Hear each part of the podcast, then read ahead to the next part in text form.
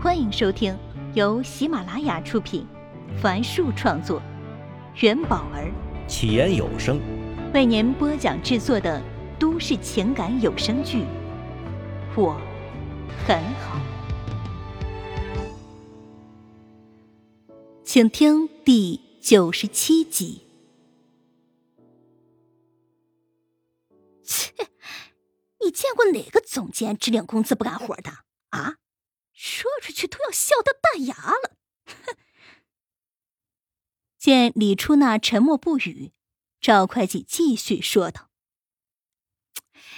小李啊，你什么都好，就是把这人啊也想的太好了。你没看到那上官燕一来，温暖就屁颠屁颠的跑过来，又是拉手又是送绿植的吗？啊，那个小贱人啊，肯定知道他是明总的。”所以才会那么热情的。温暖对谁都这样啊！再说明总也没结婚，怎么就被你说成了有姘头？哎呦呦，小李呀，我都不知道该怎么说你了。楼道口的声音越来越小，看来两人是已经走远了。上官燕向前走了一步，又停住了。他不知道这个谣言会不会马上传遍整个公司。这个世界传播最快的事情莫过于谣言啊，尤其是关乎男女作风问题的谣言。它的可怕之处在于，谣言每经过一个人那里，就会被多增加一点内容，像击鼓传花一般，越传越离谱。一个弱不禁风的女人，也能被说成是两百斤的大胖子。当天下午，顾城和温暖把明凡叫到了公司，三个人站在公司的大阳台上。温暖背靠着栏杆说道：“明总，我和顾导商量了下，想开一个品牌发布会。”一阵风吹过来，明凡不知所以然的问：“品牌发布会？”顾城点点头，接着说：“嗯，这第一季啊效果很好，第二季呢，我们只完成了选题工作，录制、后期、制作那都需要时间呢。这第二季要是和第一季间隔太久，可能会失去一部分观众的，所以。”考虑做个品牌发布会，把我们公司推出去，形成品牌影响力。明凡看着楼下行色匆匆的路人，考虑了片刻，说：“啊，资料准备了吗？”他见温暖点点头，又道：“那我们现在召开一个会议，大家表决一下。”十分钟后。全体公司成员齐聚会议室，明凡、顾城、上官燕等人坐在最前方。温暖站在白板前，他手指轻轻一按，身后的白色幕布上出现了红底儿白字的 PPT，上面写着“发布会方案”五个大字。温暖见人到齐，便关掉了会议室里的白炽灯，说。各位同仁，《孤单都市人》第一季获得了意料之外的关注度。我跟顾导商量之后，想做一个品牌发布会，一来算是对第一季的总结和对第二季的展望；二来呢，也可以扩大浩辉文化的影响力。接着，温暖阐述起了如何举行发布会。与会人员目不转睛的看着 PPT。听着温暖、富有感染力的讲解，温暖讲完后，随手点亮了会议室里的灯。明凡这时说道：“啊，温暖做了很充足的准备啊，我刚看到光 PPT 就有四十多页呀。”顾城站起身，面向与会者，补充道：“我们呀，去电影院看电影。”会根据演员、导演，甚至是出品方来决定买不买票。那么，我想说，未来网络综艺也是一样，这观众也会根据综艺公司来决定是不是收看。所以，我和温暖都觉得，如果我们要长期深耕网络综艺，那么就要及早树立品牌意识，传达浩辉出品必属精品的口碑。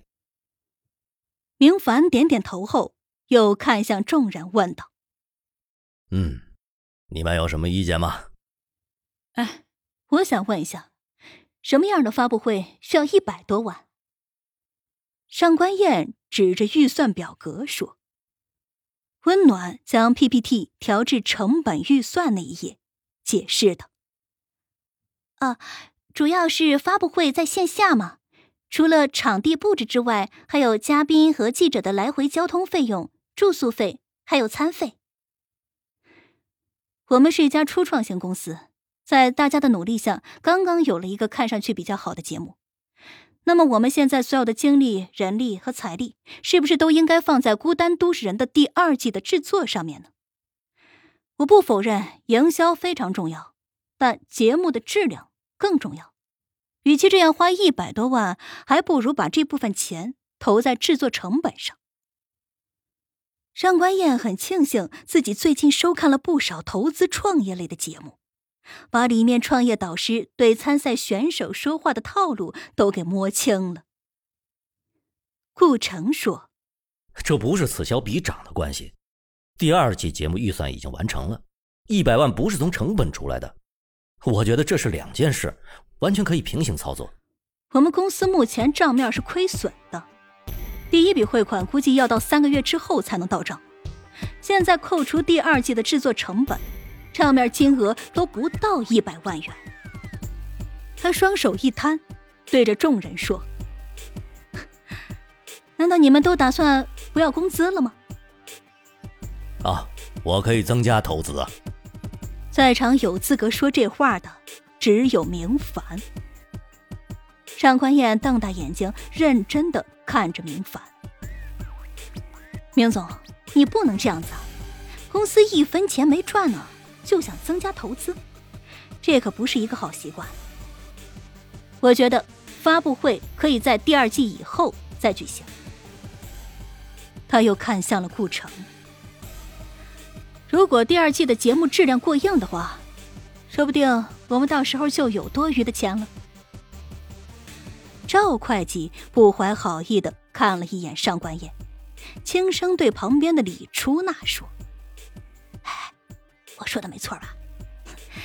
要不是老板娘，怎么会那么抠啊？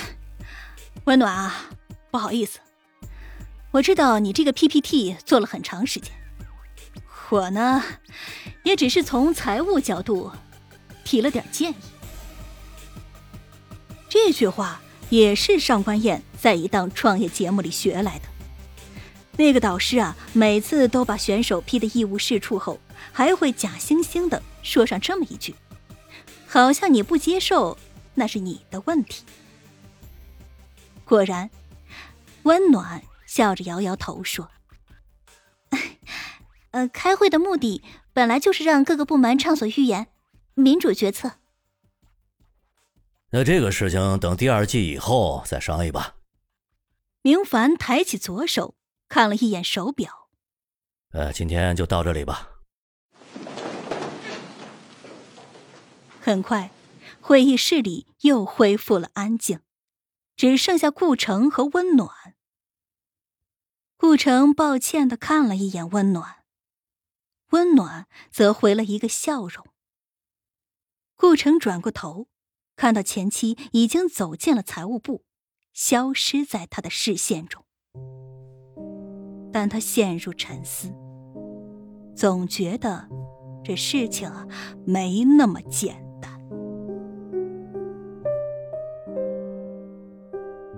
第二天，负责嘉宾统筹的小马气冲冲的走进顾城办公室，一进来就大倒苦水：“顾导，这节目是没法录了。我刚才去财务部报销嘉宾的住宿发票，他们不让报啊。”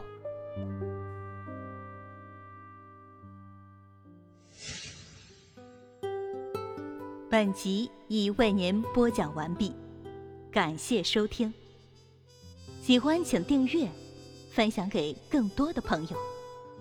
下集再见。